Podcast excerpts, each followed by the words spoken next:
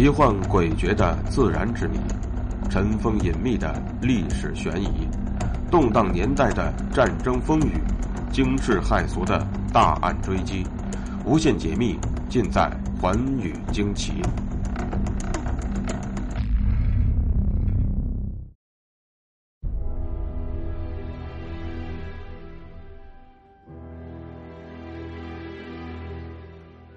一九五五年十月四日，一份题为《关于发掘明长陵的请示报告》送到了时任政务院秘书长习仲勋的桌前。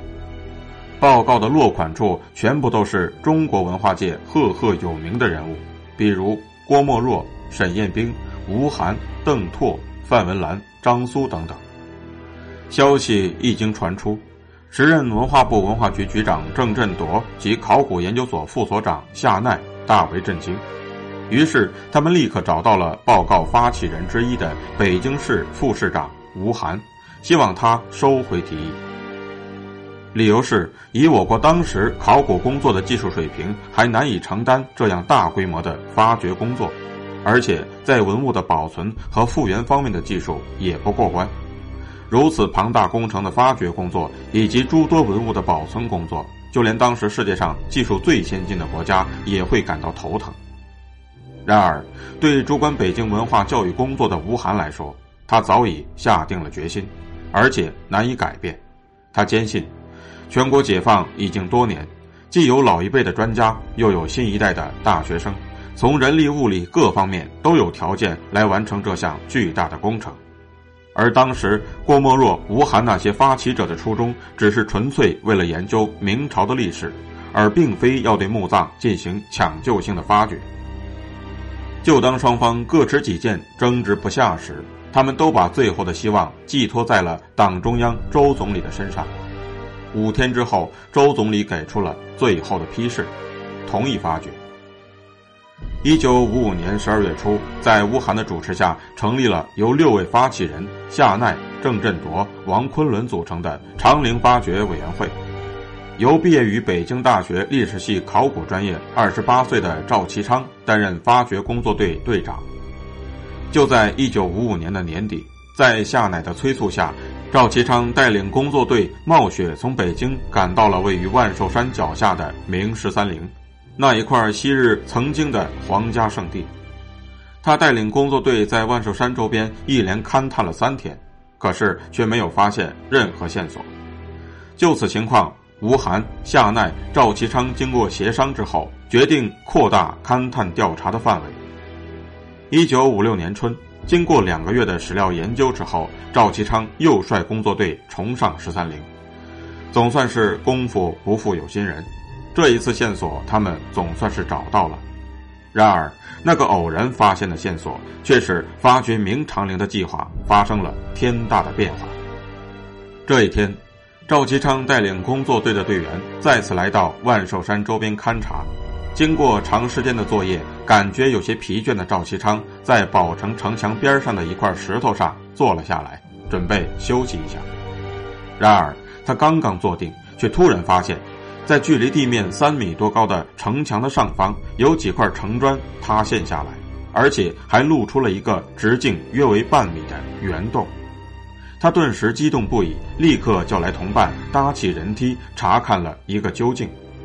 经观察，这个洞口像是一个门券的上端，亮处可以十分清晰地辨别出有砖砌的痕迹。观察之后，赵其昌立刻大声喊道：“这是地宫入口！”队员们也随之欢呼雀跃，同时也把长期以来的困惑抛在了一边。后来，经过向奈亲临现场勘察之后，他根据自己多年的考古经验，也认定那就是通往地下玄宫的入口。然而，他们这一次所发现的，并不是通往原计划发掘的明长陵的地宫入口，而是距离明长陵不远处的明定陵的地宫入口。于是就这样，最初发掘长陵的计划却变成了定陵玄宫重见天日的结局。那么，考古工作者究竟在定陵的地宫之中有什么重大的发现呢？为什么定陵考古最终却成为了中国考古史上的一个悲剧呢？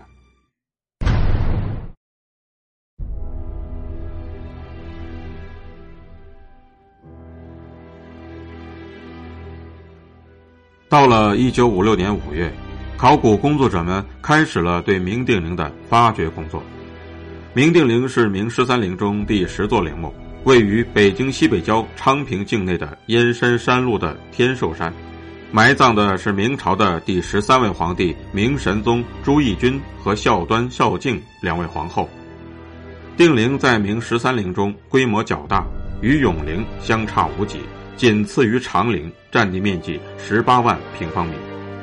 一九五七年，定陵的地下玄宫被打开，它是新中国成立之后有计划发掘的第一座皇陵，由此也揭开了明代帝王陵的秘密。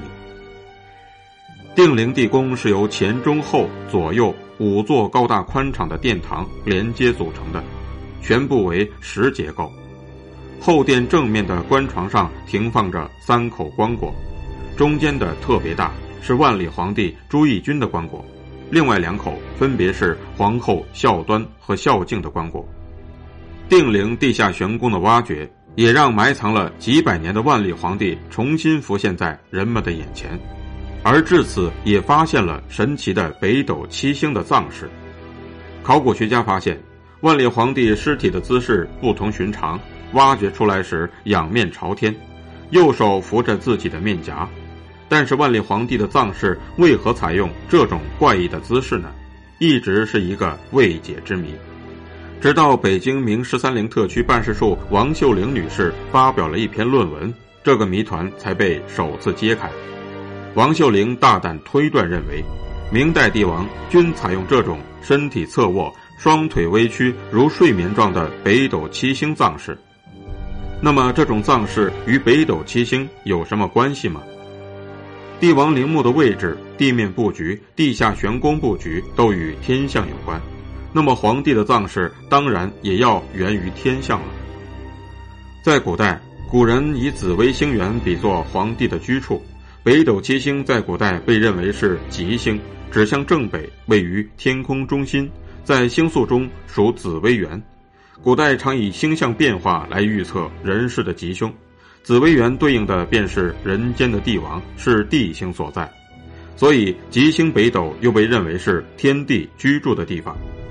封建皇帝认为自己是上天派到人间的主宰，往往自称真龙天子，信奉君权天授、天人合一的思想，视皇帝位为天位，并时刻把自己的行为与天联系在一起。每当天空有变化时，他们便自省，认为是自己有哪些地方做的不对。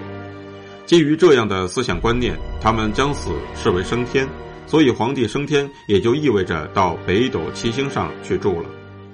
在十三陵中，明代开国皇帝朱元璋的陵墓孝陵，主要建筑走向就是呈现了北斗七星的布局。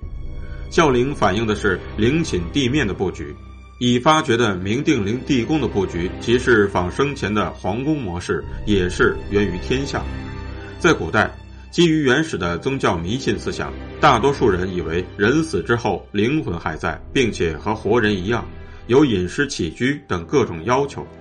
基于此因，历代帝王的陵墓大多反映着其生前所居住宫室的某些形式和特点。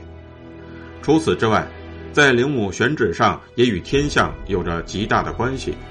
陵址的前后左右要有山，象征着前朱雀、后玄武、左青龙、右白虎，以山象征天上的星座。而皇帝的陵墓则位于星座之间，自然皇帝也就置于天宫之上了。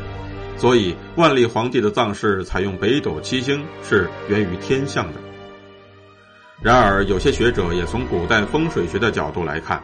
他们认为，这种北斗七星式的 S 型葬式最能够聚气。古代科学还不发达，古人对天体有一种神秘感，认为北斗七星具有辟邪的功效。如河南西水坡六千年前的仰韶文化遗址，就发现墓主人东西两侧和脚下分别有素龙、虎和北斗的天象图，古人还把它刻在辟邪剑上。其奥秘在于北斗七星的形状恰为一个巨大的聚气的 S 形。